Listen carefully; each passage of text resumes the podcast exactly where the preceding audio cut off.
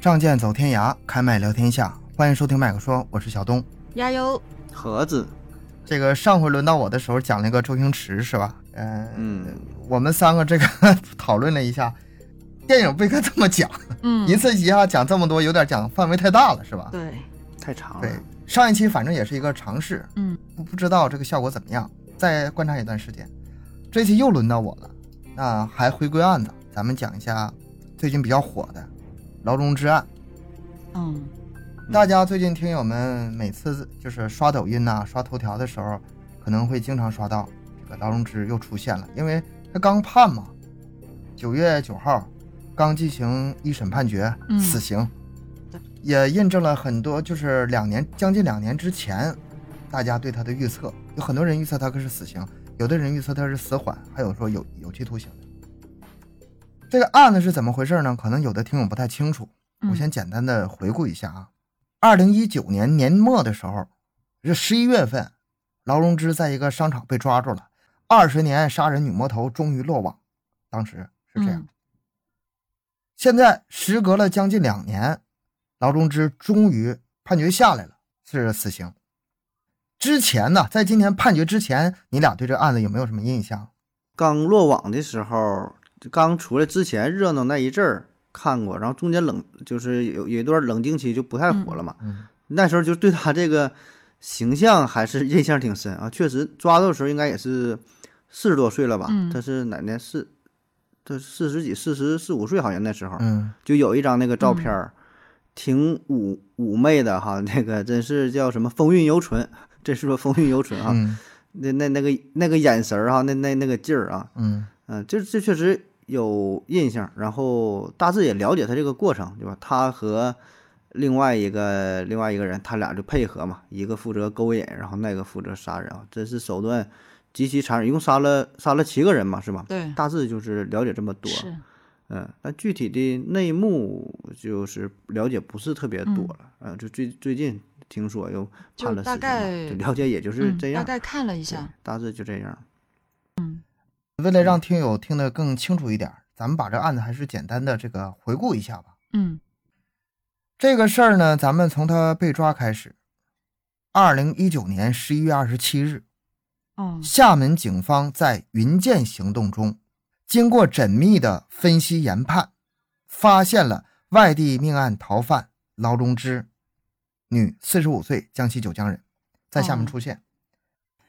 这个劳荣枝呢，在上个世纪九十年代末啊，她名字非常有名，甚至就是后来好像拍那个女性犯罪那种电视剧《红蜘蛛》，还有以她为原型的。嗯嗯嗯，他究竟都干了什么事儿呢？从九九年的七月二十三日这个讲起，嗯合肥发生了一起震惊全国的持枪绑架人质案。这个绑匪被包围之后呢，负隅顽抗，然后双方拔枪互射，最终这个绑匪被击断了右腿，擒获了。这个绑匪是谁呢？就是法子英，嗯她那个男朋友。随着法子英的落网，这个团伙就算是覆灭了。当时呢，这个法子英是被审讯，他一共是犯了呃四起案的，杀害了七个人嘛。嗯但是在当时，警方并不知道他还有个同伙。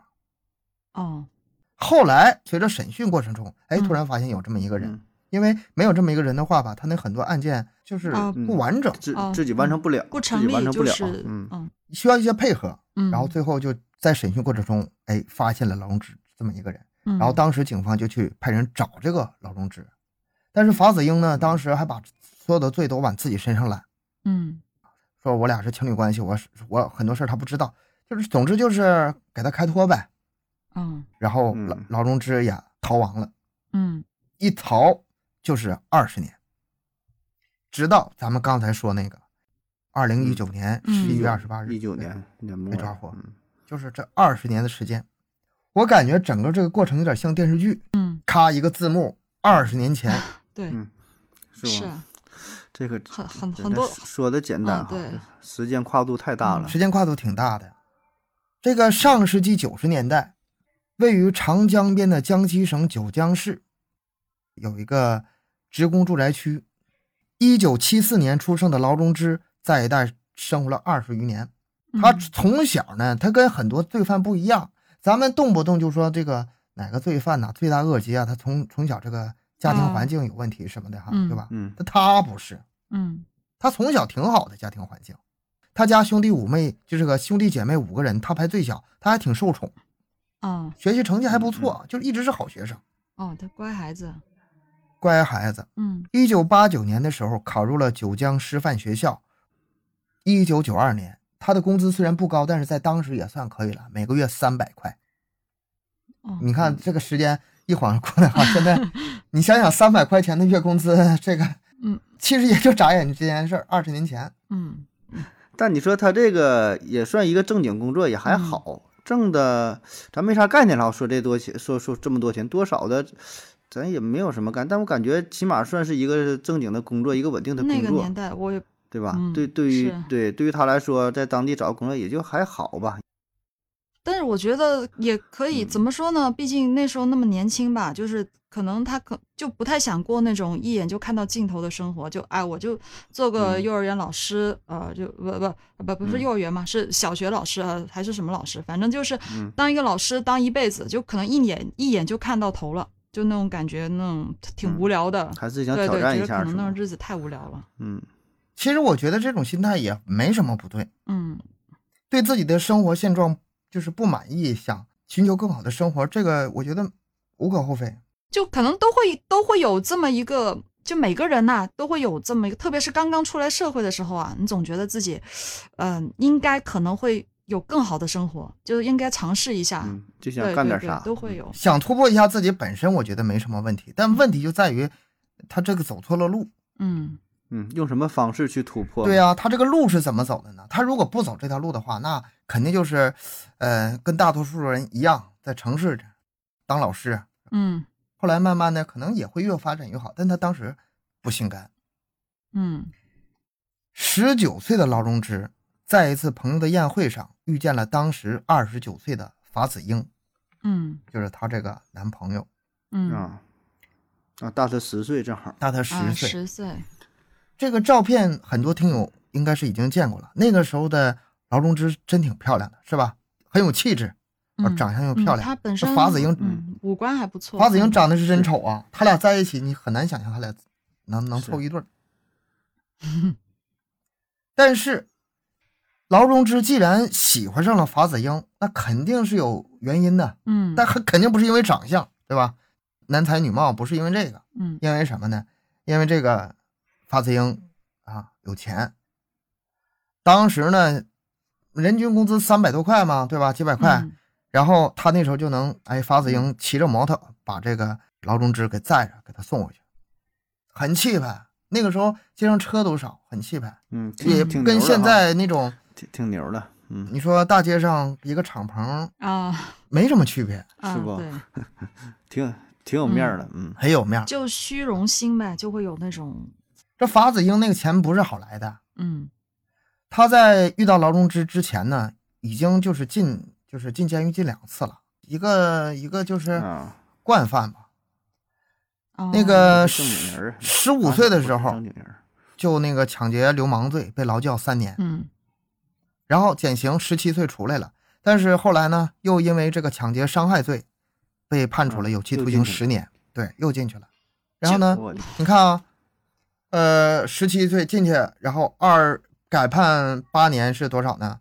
二十五岁出来的呗。嗯嗯出来之后恶习难改，还是混混社会呗，就是嗯当时那种小混混的头目啊，还有江湖绰号呢。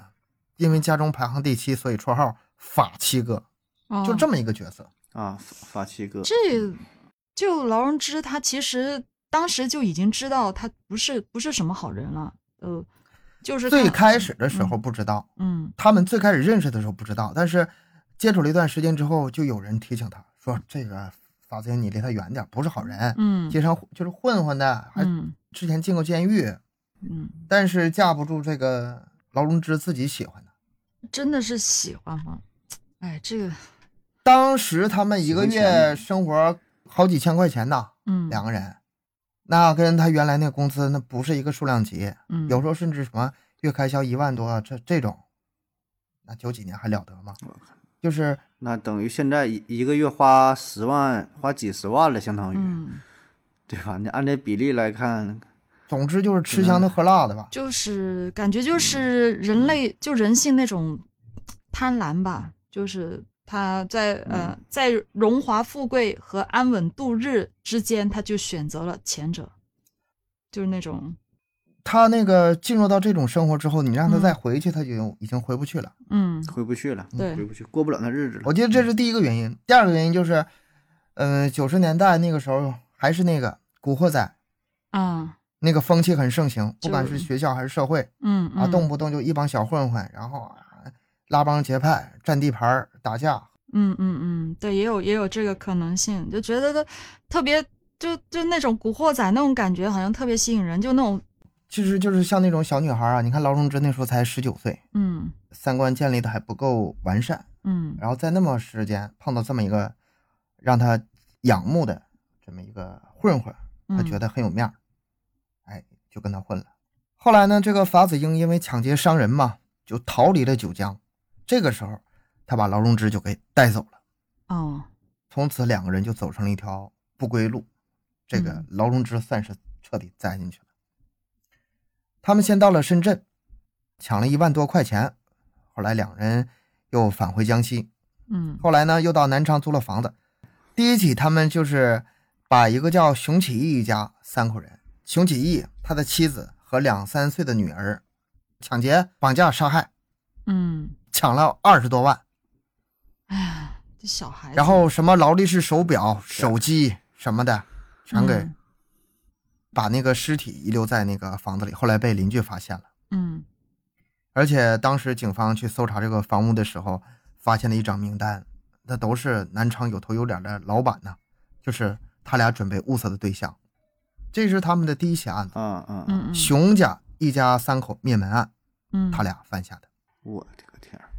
哎第二起，一九九七年十月，这就是过去了一年零两个月了。嗯两个人窜嗯逃窜到了温州。他们原本计划呢，就像在南昌一样，这个劳荣枝负责诱骗。这劳荣枝在这里面角色也挺重要，他嗯用自己美色呀去勾引，然后嗯我过来玩仙人跳，再绑架这种，这是仙人跳的最狠的方式了。嗯嗯然后他们第二起案件呢，把这个梁小春和他的这个梁小春的朋友都给骗了，嗯哎，又是抢了很多的钱，杀了，这是第二起案子，杀了两个人。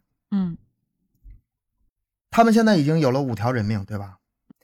一九九九年六月二十一日，两个人来到了合肥，以假身份证在一家小旅馆住下。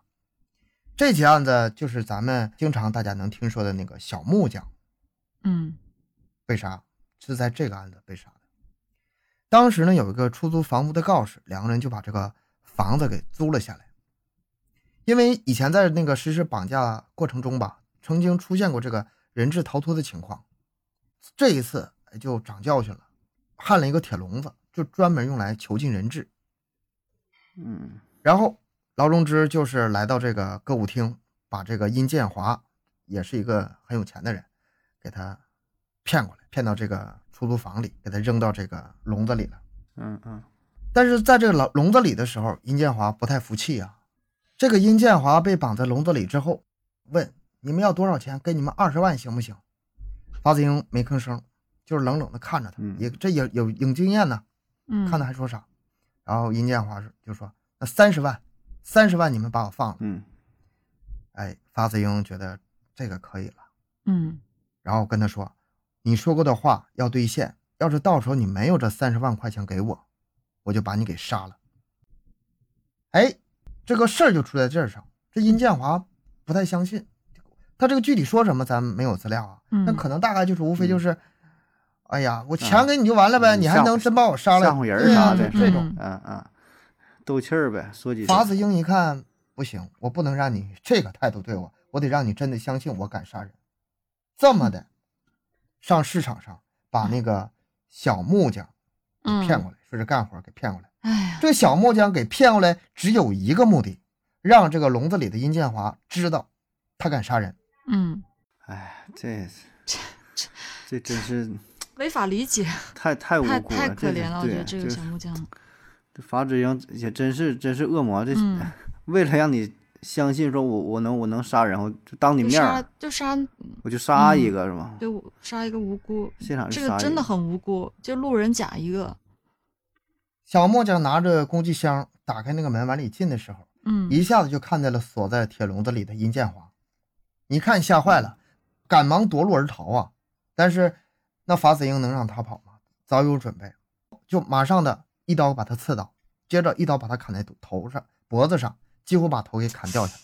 嗯两个人抬着把尸体塞进来刚买来不久的旧冰柜，这一切都是故意当着殷嗯建华面做的，哎呀，就是让他们看看胆量。嗯这殷建华一看，吓坏了，已经就是吓瘫了。嗯，哎，我给你们，那保证服了，那我给你们三十万。谁谁是看这这场面？啊，这个木匠呢叫陆中明，当时才三十一岁啊。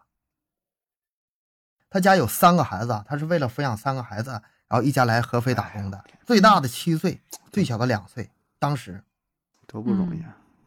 真的，据说这个木匠吧，当时手艺特别好，一天呢也能挣一百多块啊。那当时可以啊，就当时是可以的，他就是活儿比较满的时候，他一个人养着一家是没有问题的。嗯，但是这个小木匠死之后，这一家马上就陷入了灭顶之灾。真的是一个一个女人带着这三个孩子，嗯后来这个女的带着这三个孩子，后来到四处打工，就一直没有放弃这事儿，一直在找律师问这个追逃情况，这个嗯劳荣枝到底抓没抓到这事儿。后来法子英不是被毙了吗？然后他就追查劳荣枝二十多年，一直没间断。嗯，真你看这里面还有个律师叫刘静杰吧，嗯也是这个小木匠他家的代理律师，嗯然后嗯这二十多年一直帮帮助他们。哦这个案子了嗯结的时候，这个律师也终于松了一口气，二十多年。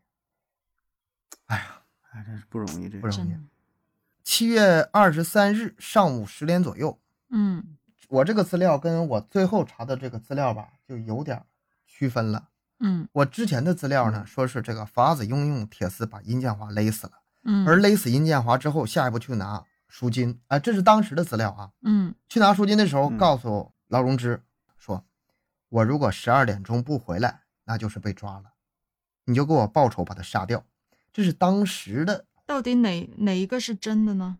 这个对后面的这个劳荣枝的判决非常影响非常大。嗯有一个关键的证据，殷建华当时是在七月二十四号死的，那就是然后呢，劳荣枝说是二十二号晚上离开的，但是实际上不对。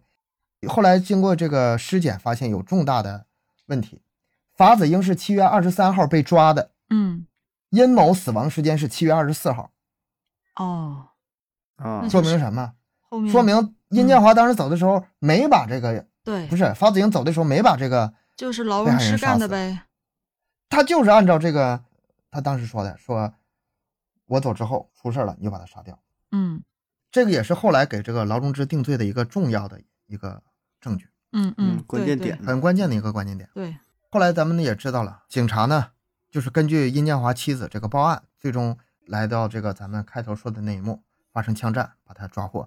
啊啊，这就是最开始，就是啊跟他就连上了，跟他连上了。嗯，哎，但这时候那劳荣枝他不在现场啊，他是他们他俩是分开行，肯定分，开啊。恰好就分开行动了吗？还是说当然分开行动了挺巧的呀，他俩就没在一起他们取钱的啊地方，取钱的地方肯定不能在这个绑人质的地方是在一起，嗯嗯他是出去跟跟警察遇到的，那他们在找找到这个尹建华尹建华的时候，那就是尸体。劳荣枝是不在现场，只是发现了这个尸体，就发现这个尸体，对吧？这是这么这么个事儿。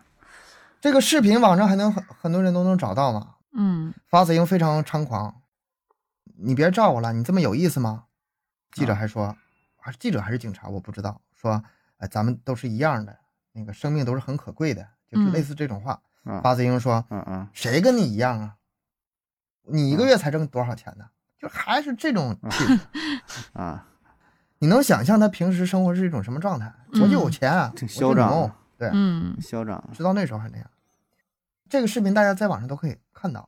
嗯最终把这个法子英抓获的时候，呃，特别像那种警匪片儿啊，就是劝说无果之后，警方向屋里面投类投那个催泪瓦斯，然后他受不了这个烟雾，啊持枪就他他有枪，他是他也有枪，他有那个自制的手枪枪，对，自制的手枪自。哦，嗯土枪呗，然后他嗯受不了那个熏人的烟雾，就是拿着枪边打边往外跑呗。嗯，后来击断右腿，给他擒获。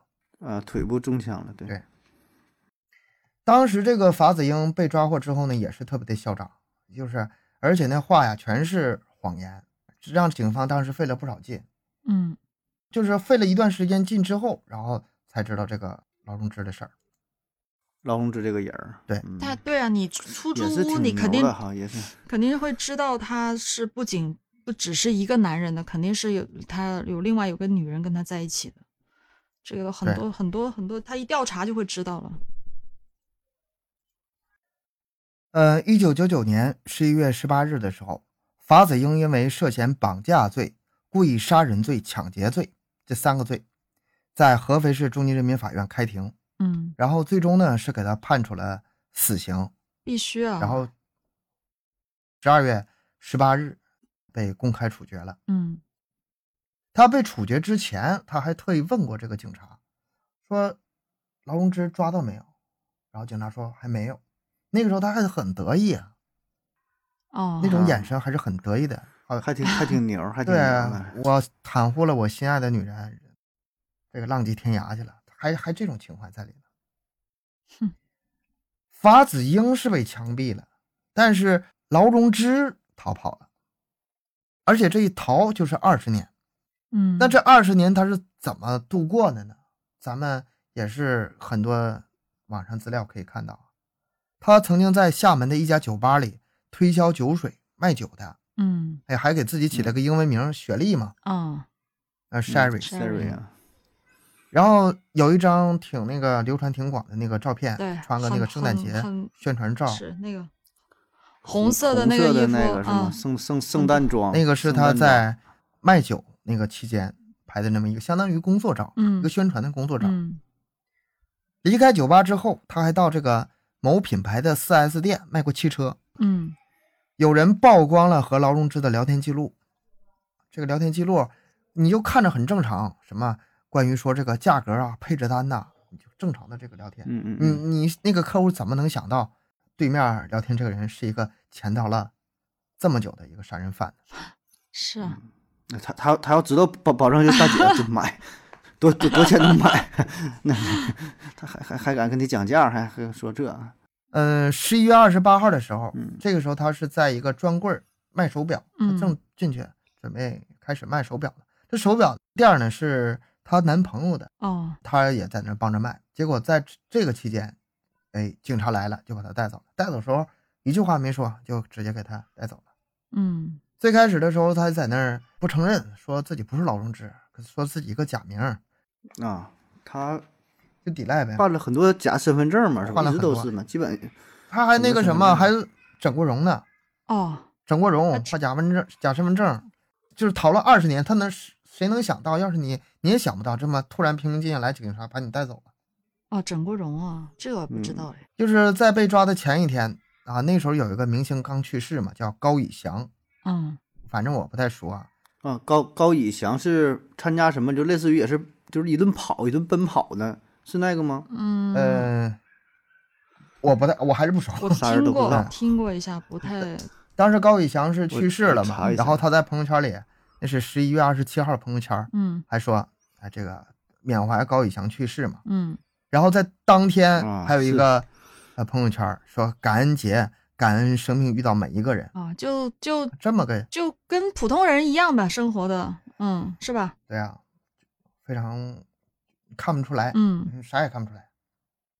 但是他就一直都没有结婚，嗯，就是找了个男朋友是吧？也没有，对，找了个男朋友，嗯那个男朋友还挺爱她呢，然后说说要倾尽家财给她请律师辩护。哦，啊，就是后来的事儿了呗。出事儿之嗯后啊，还还还对，出事儿之后，嗯，这个之前呢，大致就这么情况。一九九九年他逃亡到二零一九年，整整二十年。嗯警察在二十年里从没放弃，一直抓他，劳荣枝就躲藏了二十年。最终嘛，咱们也知道，法网恢恢，疏而不漏，把嗯他抓到了。最近这不是进行一审宣判吗？嗯咱们聊一聊这个后续的这些事儿吧，审判的这些事儿吧。嗯哎，随便说一说。第一个就是他这个什么上诉啊，什么这个，咱听说有什么改判呢？就是这个案件现在不是判完，他还能上诉，还能改判吗？这里边有什么当然可以上诉，呃要求？还可以，那能不能什么改判呢？还有之前不就有说了吗？说他有可能是被判成无期，或者是说改这改什么死缓那个啥的，不也是有挺多争争论的地方？就在网上也是网友吧，他都不是专家，这个咱声明谁也不懂啊，法律我也不这一块懂儿，但是都咱们就聊都有这个说法嗯，而且说对于他这个证据也不是特别说是。呃，铁板钉钉的说特别明确的也不是啊，正是因为有这个争议的地方啊。第一个说这个改判的事儿能不能改判，有可能这个改，判需要有，但是有可能，但是有个前提，嗯，你得有更加、更加有力的证据才可以。对啊，你改判你要是嗯没有证据，没有新的证据，没有新的证人引入的话，我个人理解啊，嗯，你还是那那些的嗯东西的话，它这改判的可能性就不大了。对啊，嗯，就原来这些东西还是这些东西，啊，你一般你要改判的话，你肯定要有新的证据啊，新的口供啊。嗯，如果就就是他自己个人的一些说法是没有用的，一定是要其他的其他的证据、新证据、别人的口供。嗯你这个律师要进行上诉的话，你得有一些上诉材料啊，你有嗯个上诉依据理由啊，嗯，对吧？嗯，我也嗯你什么都得拿出来的话，新的材料，怎么能新的材料对吧？嗯能能那个支持一下，但是我感觉不是靠吧自己，你看啊，他什么时候被抓的？二零一九年被抓的，到现在已经将近两年了。嗯嗯，而且这是一个陈年积案，已经已经是二十年前的案子了。这里面呢有一个非常重要的一个证人，嗯。有个叫刘某啊，这是他其中一起案子中的幸存者。嗯。当时，嗯，给他抓来绑架勒索钱之后呢，当时没把他杀掉，他提供了一些很重要的证词，嗯。说这两个人呐配合的话很少，很默契，嗯。基本上三几就是几个字儿，咔咔两个人就一顿操作，嗯。一看得出来他嗯俩就是一种很明显的配合关系，嗯。就是有这些证据证词，嗯。这是幸存为为数不多的证人。再就还有一些从这个时间线儿捋上来看吧，哎，就这里面你你就涉及到了一个很重要的事儿，劳荣枝他究竟是被迫还是主动协助、嗯还是同伙，嗯，对吧？嗯你这个对这这个。那个你要是被迫的话，那是一种判法；你要是主动的话，那肯定是从众了。那你刚才前面不也说到过那个那个之前那个死亡那个那个法子英他被抓的那天之后的，不是有一个人质死了吗？那不是一个很重要，对对对，就那个，哎，对呀、这就是其中很一个很重要的的一。点啊。尸检时间，嗯法子英都被抓了，然后那是第二天死了，谁杀的？是啊，那不是他是谁？这是很明显就是证据啊，有些东西确证据确凿了。但是你但是但是这个你只能证明不是法子英杀的，嗯你还是没有直接证据证明嗯是，这里面是个长期斗智斗勇的事儿。嗯你没法直接证明是雪雪梨插的呀。你你哎劳荣枝从最开始的口供跟最后的口供嘛，嗯他这个前后有一些也不矛盾的地方。嗯不一样，嗯他为了给自己脱罪吧，不断的在想办法改。他就是想找一个最好的证词，就是能逻辑上连贯的这事儿吧，还能解释明白，然后给这个呃劳荣枝最大的开脱这里的这里就有一个很关键一点，法子英在死之前把所有的罪都揽自己身上，嗯但是他有一些话说的是漏的。嗯，他如果真想这这个很难，对啊，这谎太难圆太难圆了。你很难圆。你杀了七个人，如果法子英杀了七个人，当初真的想把这个所有罪揽自己身上，嗯那你就说，这个劳荣枝是我抓来的，我胁迫他干，嗯他不干的话，我杀他全家，怎么地怎么地怎么地的。但他有的时候还有一种那个很得意的那个那个气质，我俩是呃情侣关系，对我俩浪迹天涯。他这些话一露出来的话，他这个就圆不上。嗯他也是对这个人的这种心理，保证有他的一个呃弱、嗯弱的他的证词这一是那个就是有问题，反复无常。劳荣枝这边也是啊，劳荣枝也想把这所有的罪都往法子英身上推，嗯死人嘛，而且他也懒了，不是我强塞给他的，他他也认了，我往他身上推，那我就啥事没有了呗，嗯没有那么简单。对不论是庭审还是刑审啊，庭审就是在那个法庭上的审问，刑审就是平时的那个正常的审问嘛。调查对调查调查的搜它这里面很多不是不一致的地方，而且从这个里面你穿起来的话，你就可以把他这个这个真实情况穿出来，对啊，你很不一定说非得就是他劳荣枝他自己说的，就是他们两个本身说的东西，你跟他实际发生的，还有很多的一些证据啊、呃证人证词去表达的东西是不一样的话，它其实你捋一遍就会发现什么才是真相，这个是可以慢慢捋出来的。嗯，是，这整一个，但是这又这又又引出了一个嗯。事儿哈，就是可以我们推测、啊，就是最后可以把这个事件给嗯。复盘，呃，甚至说我们现在还原出的这这个所有的我们推理啊，这个过程基本就是案件的整个的事实，但是呢，它法律上还是讲求证据的，对吧？对啊人证、物证这些东西，嗯所以它有个词儿嘛，叫疑罪从无。所以嗯争议的地方就在这儿啊，就疑罪从无。说啥呢？你就对于这个犯罪嫌疑人这犯罪事实调查的不是特别清晰，证据不是特别充分啊。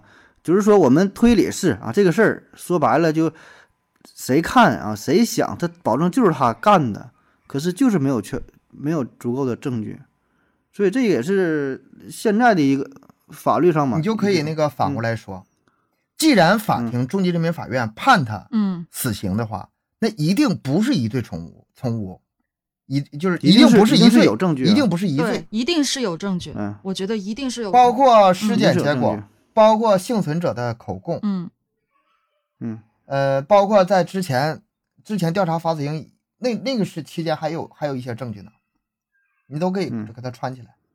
就是针对劳荣枝本身的那个刑刑讯中，有一些就是你有没有机会逃跑，不是就问他们问的也是很有技巧的。嗯你们当时是怎么怎么做的啊？我出去引诱他，呃，在歌舞厅把他引诱回来，然后他把他抓起来。那那个期间，如果是真的是胁迫的话，你可以跑啊。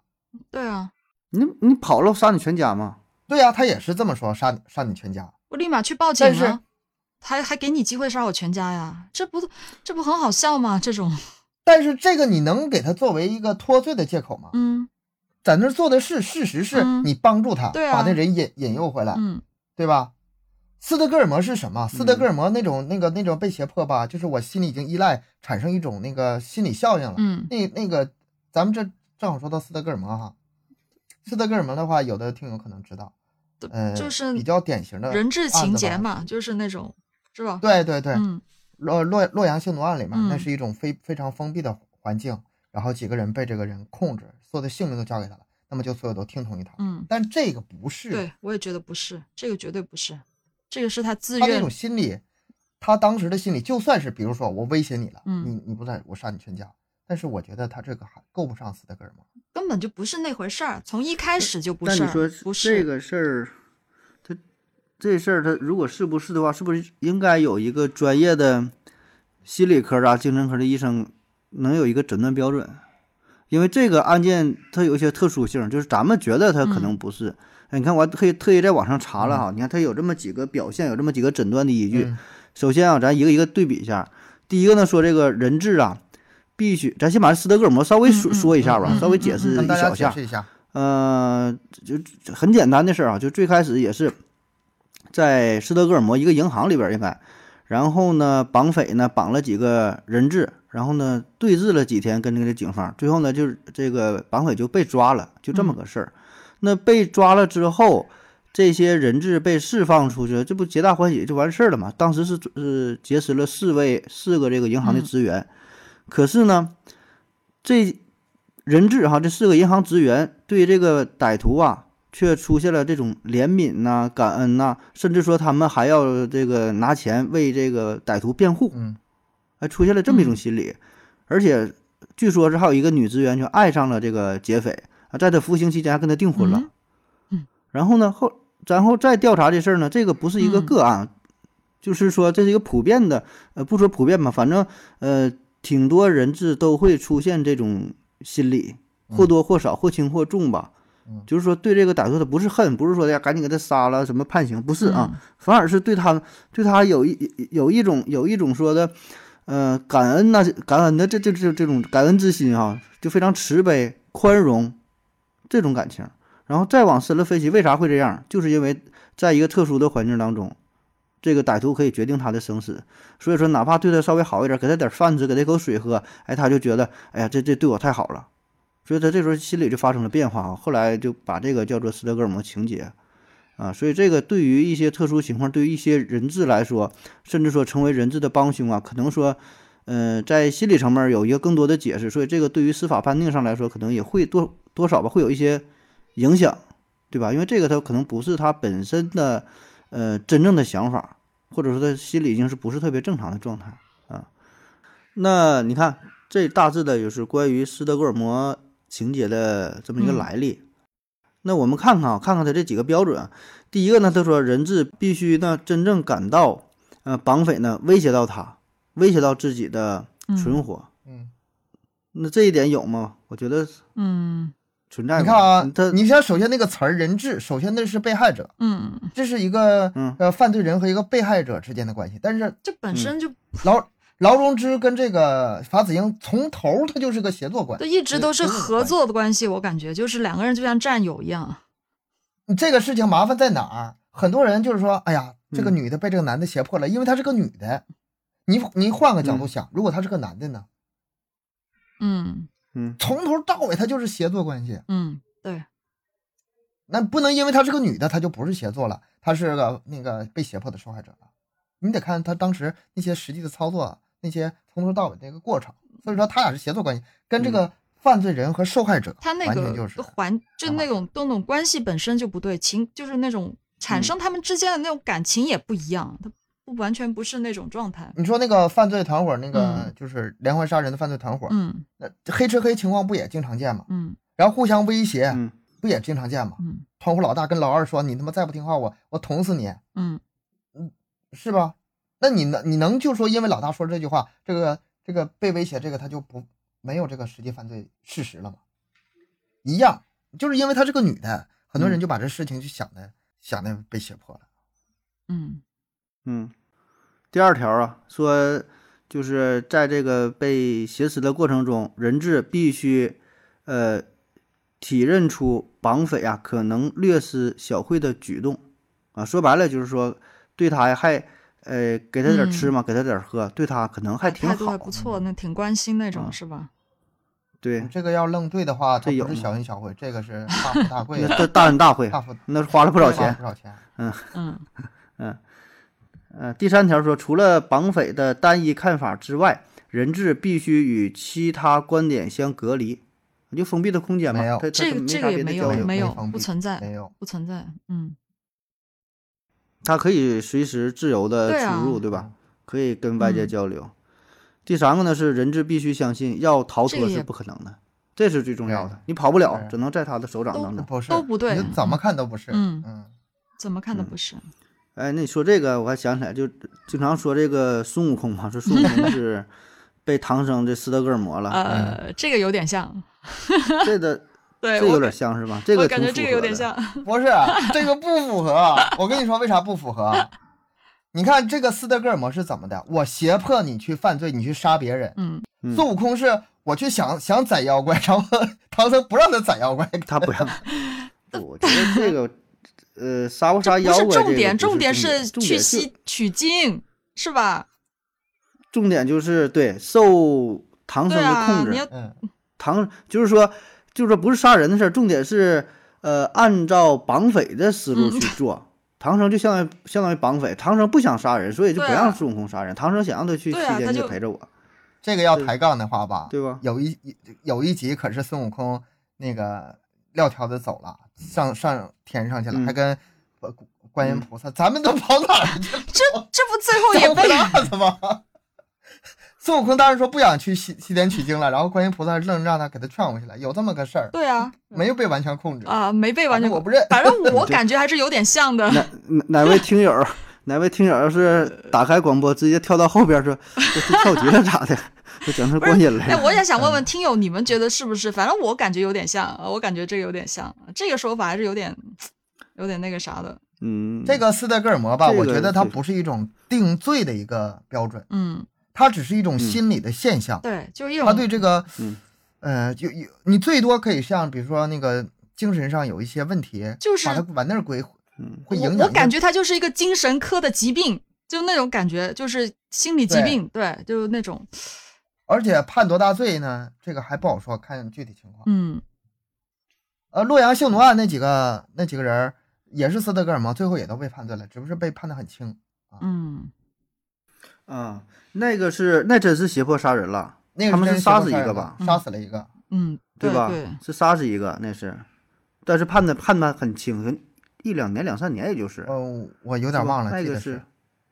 那个，我觉得这个嗯他这个，你跟洛阳性奴案啊，跟斯德哥尔摩吧，嗯。还真是刮的太勉强。嗯。有一个案子，国外的雌雄大盗，嗯。邦尼和克嗯莱德，这个这个更符合他这个这个案的特性，一男一女两个情侣，然后一路杀人越货抢财，啊他们更符合这个。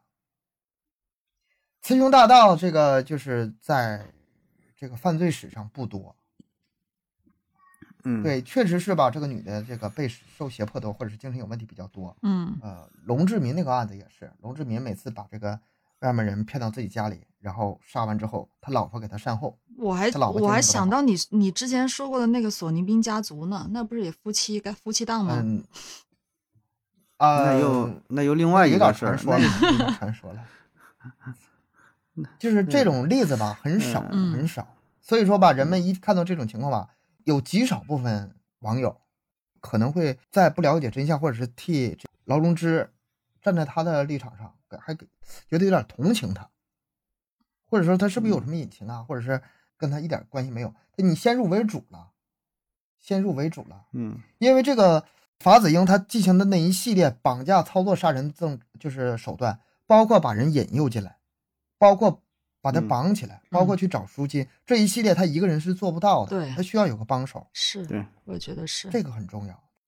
他更像是那种雌雄大盗，他不是这种斯德哥尔摩，我个人认为，嗯光否则也不会给他判死刑。对啊，你光是光是他，你伪装成那个之前那个伪装成坐台女去，呃，勾引受害者，呃，诱骗那个受害者到出租屋里面，我觉得这个行为他肯定也就是，就你为什么做这种事儿？难道这种事儿人人家还能逼你去做吗？所以这不可能他有机会逃的。对啊，有很多很多的机会，不可能的。他已经两个人绑在一起了，嗯就是以前有过共同犯罪记录，然后又那个吃香喝辣的，嗯。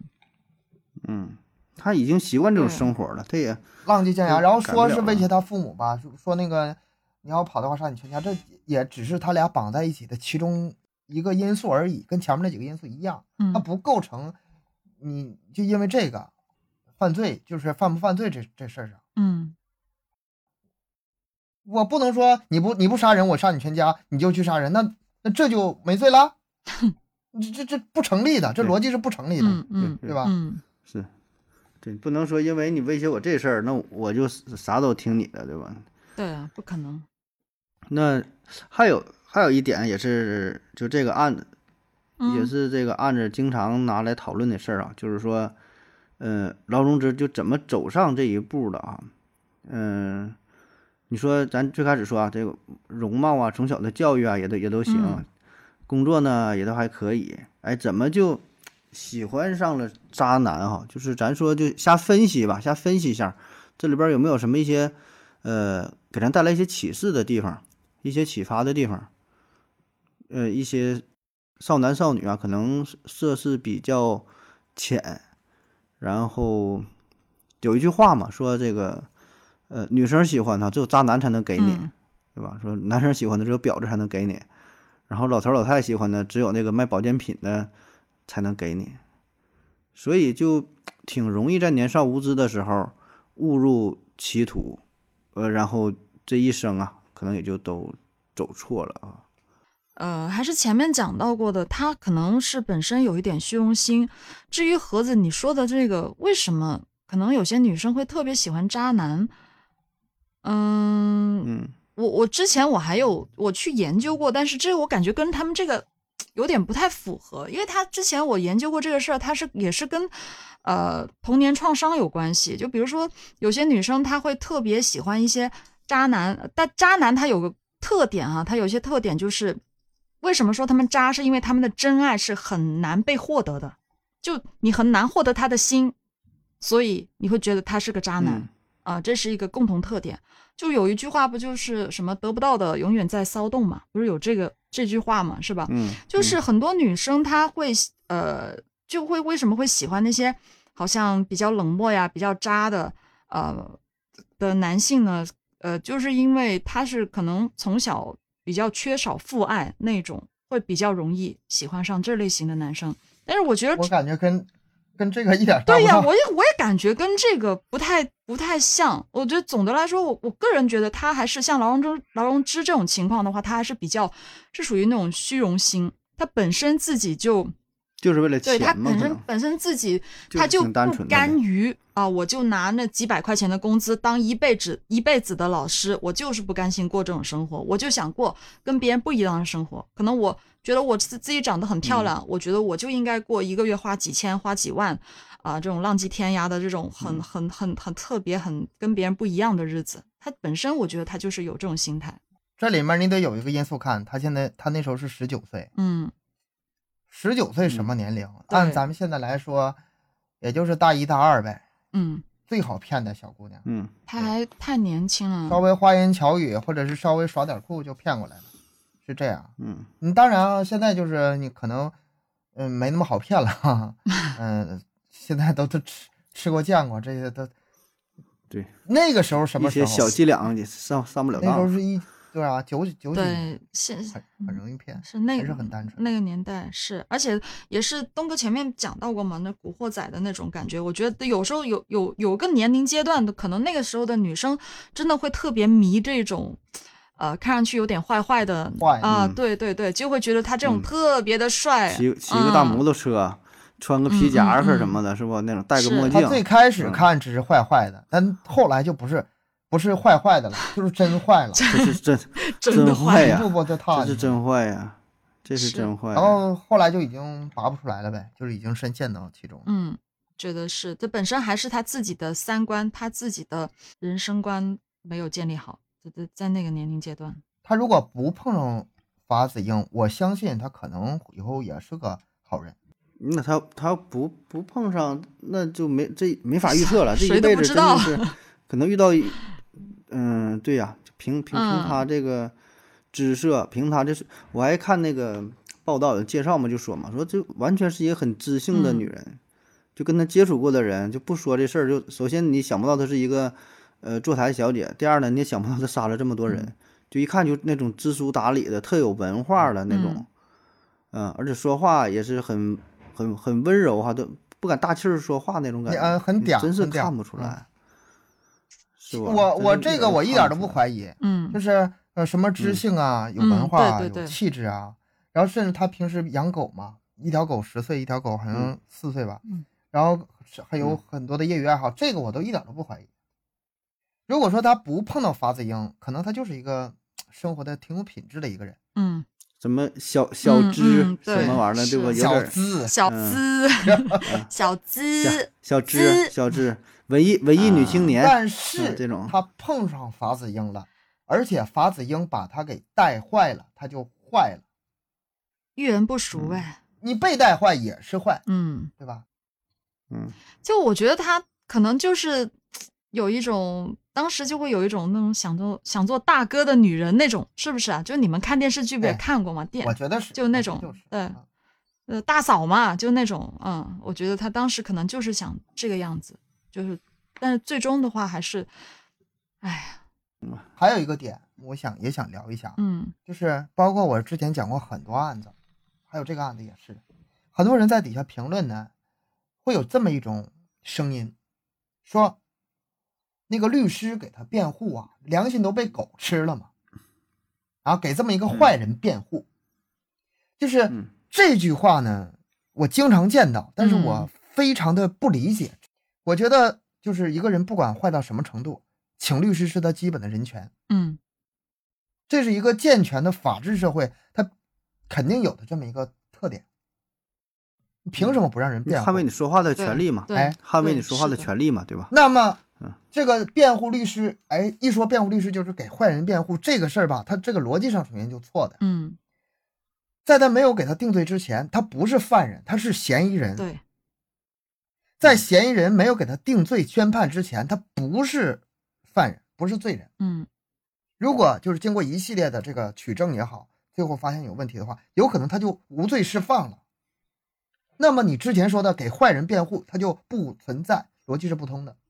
嗯嗯，这这是第一个。而且而而且咱这说，就算是有罪的话，也有轻有重，对吧？他也可以表达自己的想法，对吧？咱说你得得让人把话说完，你就是给人枪毙了，也得让人把这个话最后表达出来，对吧？就是这说白了，辩护律师不就是相当于他的呃他的这个发声器一样？可能他说的不专业，对吧？不懂什么法律，那人家就是帮他就干干这个事儿的嘛。对啊，那你说像大夫一样，这人儿，呃，就是说那那个嗯犯罪嫌疑人、啊，我这边儿得得阑尾炎了，他没到日子呢，那你该看病得给人看病啊，对吧该该治疗得得治疗啊，对吧？该该看病，该枪毙嗯枪毙，对吧？但是在嗯这之前，你还得正常是。对待啊，这是最基本的人权，这是最基本的律人权。师只是一个工作而已，我觉得有些人想的太复杂了，就是就是一份职业一个工作，有些嗯没有必要说去嗯，但确实这事儿争论挺大的，这事儿争论这个是我想说的第二点。嗯如果你想判一个人死刑，你想给他毙掉，嗯咱们我这不都不是法律用语啊，我这是一个普通网友，嗯我只是个热心群众。你想把一个人给毙死的话，那你得让他死的心服口服吧，嗯你得把他所有的对他有利的东西展现出来，然后，哎，就算你这些东西展现出来，你的罪还是应当死。嗯我我打死你个心服口服，嗯嗯你别我别我枪毙你的时候，我冤呐，我还有很多证据或者是话没有说出来，想法啊想法没说出来，对吧？达出来我很冤呐嗯。那行，我让你说，我让你辩护，都辩护完了，是不是？嗯最后还是没有问题吧？是不是该枪毙？我打你个心服口服，嗯，这不好吗？对，这不好吗法律的进步，对还有法治社会，还有最严重的一点，第三点，咱们吧，很多人都是愿意就是站在一个上帝角度，嗯包括劳中之案，在最开始这个没有那么多资料披露之前，只是一些嗯、就是信息在网上流传的时候，我当时就在想，这个我当时的想法是，他有可能不被判死刑，这个得得看这个取证过程和审判过程，嗯对吧？这个反转的事儿咱也没少见，没少见反转。你网上舆论呼啦一大帮的枪毙那个枪毙他，然后呢，不要给坏人辩护，给坏人辩护的律师都是都是坏人，良心被狗吃了，为了钱什么都干，这些都是。如果最后来个反转，打他谁的脸？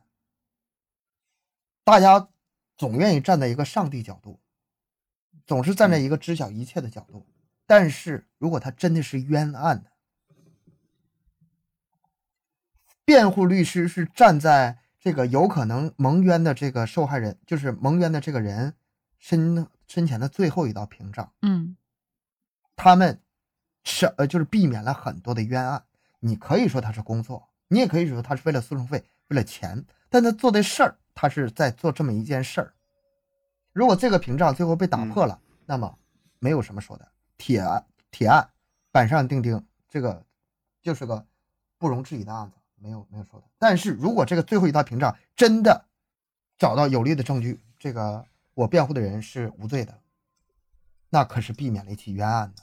是咱们这个，咱们这个冤案不少，嗯冤案现在好多了。以前那种刑讯逼供、刑讯逼供，警察就是呃还不太规范审讯犯人的时候，啊以前会以前有一些这种对会有一些这种笔录。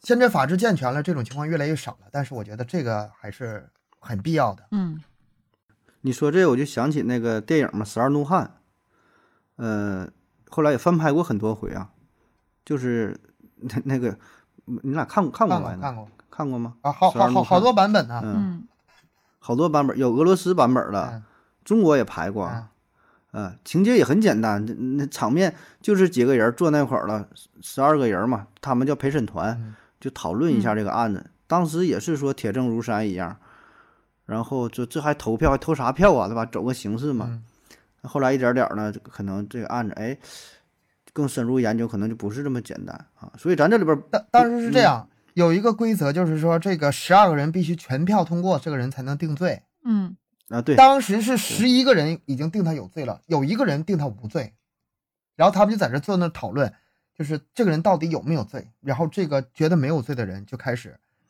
说他的理由。后来呢，渐渐的，就是其他人一个一个被说服，就是最后最后的时候，就是十一个、十个、九个、八个，十二票全票说他无罪，最终这个人真的无罪。这个也嗯是说挡在这个嫌疑人身前最后一道屏障。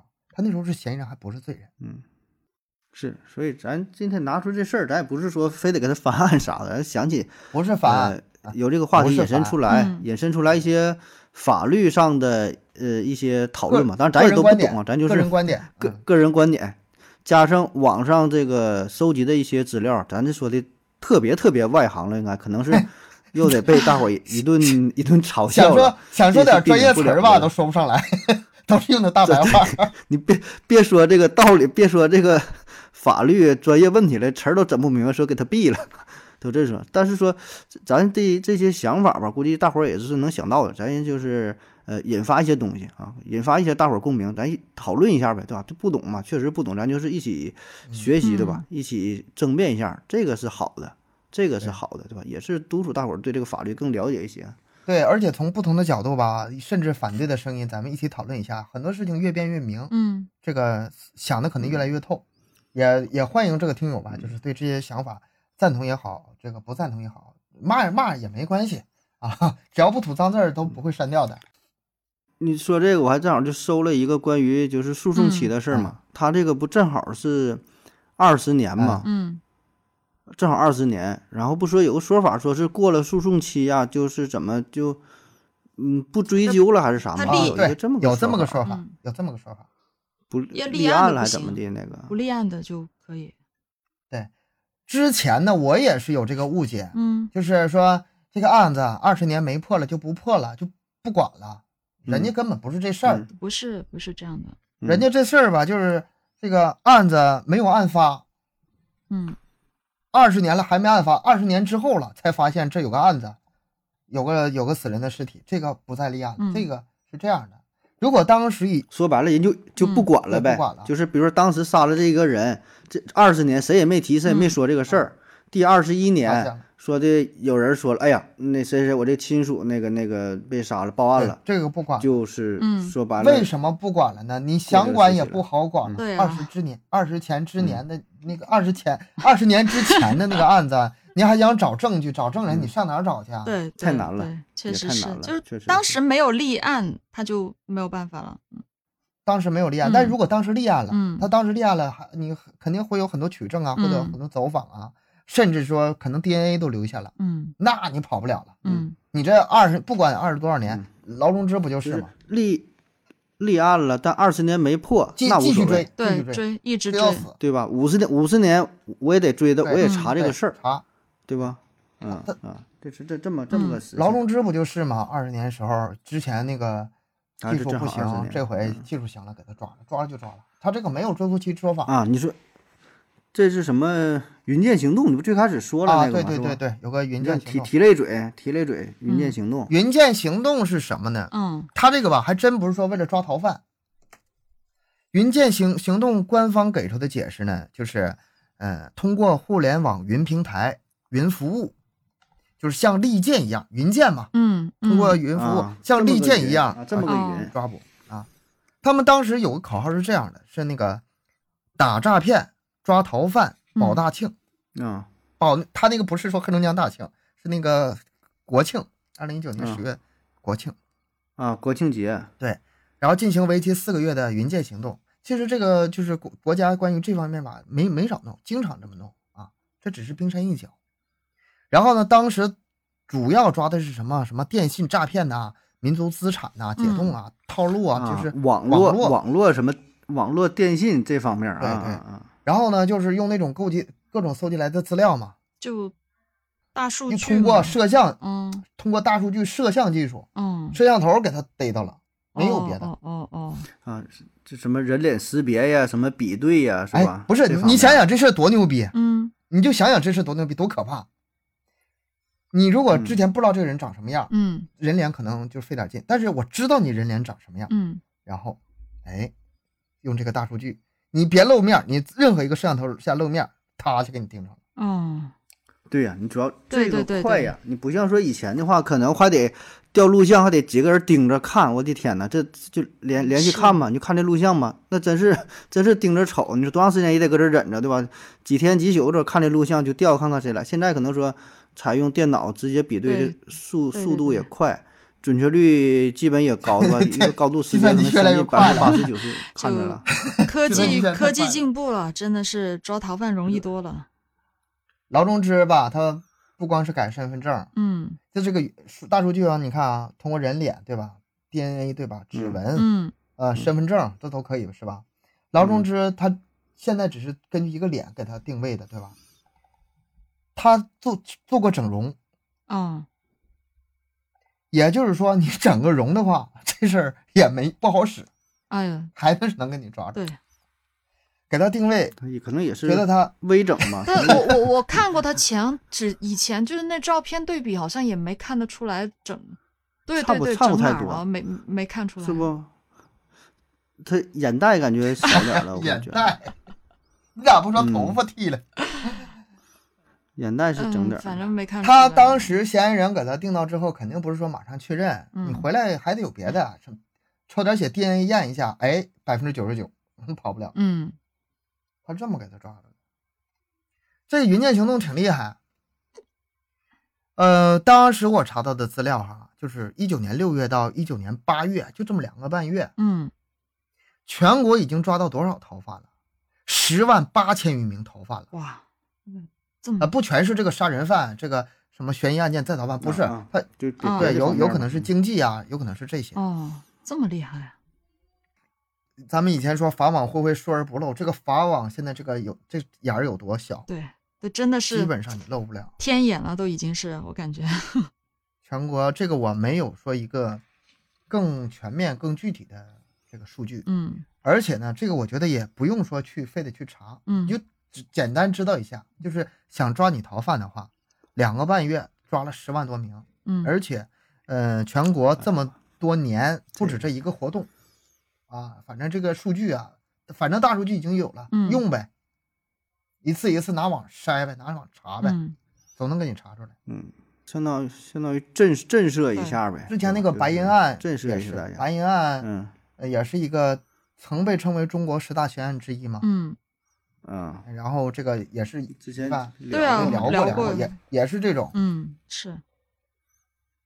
呃，之前还听说什么那个张学友演唱会什么的，对吧？啊，你说啊，检票是往里进，咔咔咔筛出来不少经经常 经常发现。也是真爱呀、这是逃多少年的了，啥都不顾，就非得去听，真是。真爱。